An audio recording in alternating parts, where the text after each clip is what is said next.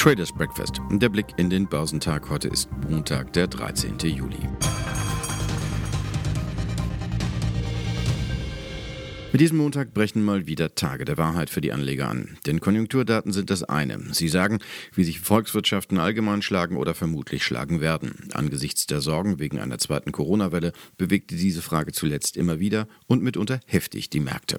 Aber von diesen allgemeinen Befunden kann der Einzelfall durchaus abweichen. Deswegen sind Unternehmensdaten, sprich die Quartalsergebnisse, etwas anderes. Und die kommenden Tage für die Anleger die Nagelprobe. Da zeigt sich, wie profitabel die einzelnen Investments waren.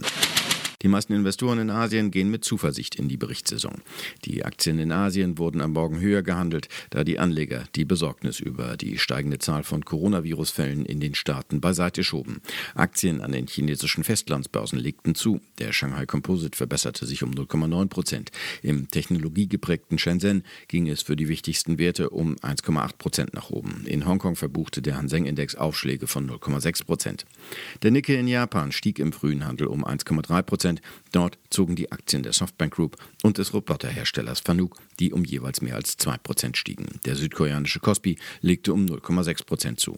Unterdessen gewann der australische Leitindex 1,4 Prozent, da die Aktien von Großbanken wie Commonwealth Bank of Australia und Westpac jeweils um mehr als 2 Prozent stiegen. An den amerikanischen Börsen waren die immer neuen Rekordzahlen von Corona-Neuinfektionen bereits am Freitag ignoriert worden. Das wichtigste US-Börsenbarometer Dow Jones eroberte die Marke von 26.000 Punkten zurück. Die technologiegeprägten Nasdaq-Börsen erklommen im späteren Handel sogar wieder Höchststände. Laut Marktbeobachtern gibt das Medikament Remdesivir Hoffnung. Dem Hersteller Gilead zufolge kann durch Remdesivir das Sterberisiko im Fall eines schweren Covid-19-Krankheitsverlaufs deutlich gemindert werden. Der US-Leitindex Dow legte letztlich um 1,4 Prozent auf 26.075 Punkte zu und schloss damit knapp unter seinem kurz zuvor erreichten Tageshoch. Im Wochenverlauf ergibt sich so, überraschend, doch noch ein ordentliches Plus von rund einem Prozent. Der breiter gefasste Standard Poor's gewann am Freitag gut ein Prozent auf 3.185 Zähler. Der Nasdaq 100 beendete den Handel 0,8 Prozent höher bei 10.836 Punkten, womit er im Wochenverlauf um satte 4,8 Prozent zugelegt hat.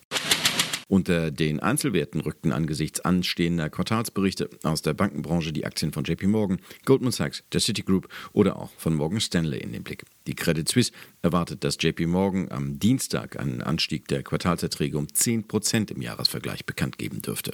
Als Grund nannte die Schweizer Großbank die Stärke der Kapitalmärkte. JP Morgan legten als Spitzenwert im Dow um 5,5 Prozent zu, gefolgt von Goldman Sachs, die um 4,4 Prozent stiegen. Mit jeweils rund 3% plus ragten auch die Ölwerte ExxonMobil und Chevron im Dow heraus. Stützend wirkten steigende Ölpreise und die bekräftigte Prognose der IEA über eine starke Nachfrageerholung nach dem Corona-Einbruch.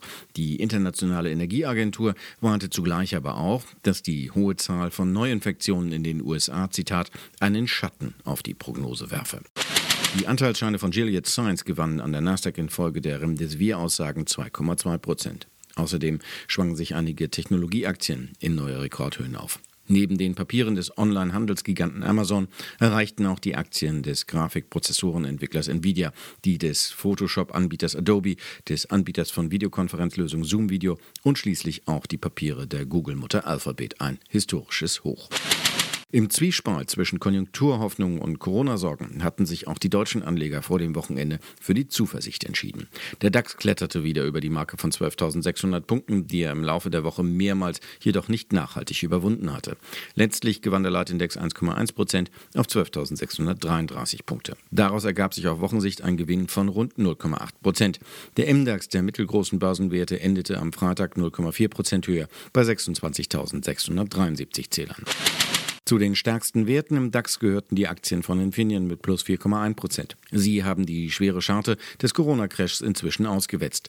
Die Viruskrise hat Trends wie Digitalisierung, Homeoffice, Konnektivität und den Einsatz von Sensortechnik in vielen Geschäfts- und Lebensbereichen noch verstärkt. Insofern gelten viele Unternehmen der Halbleiterindustrie als Profiteure der Pandemie.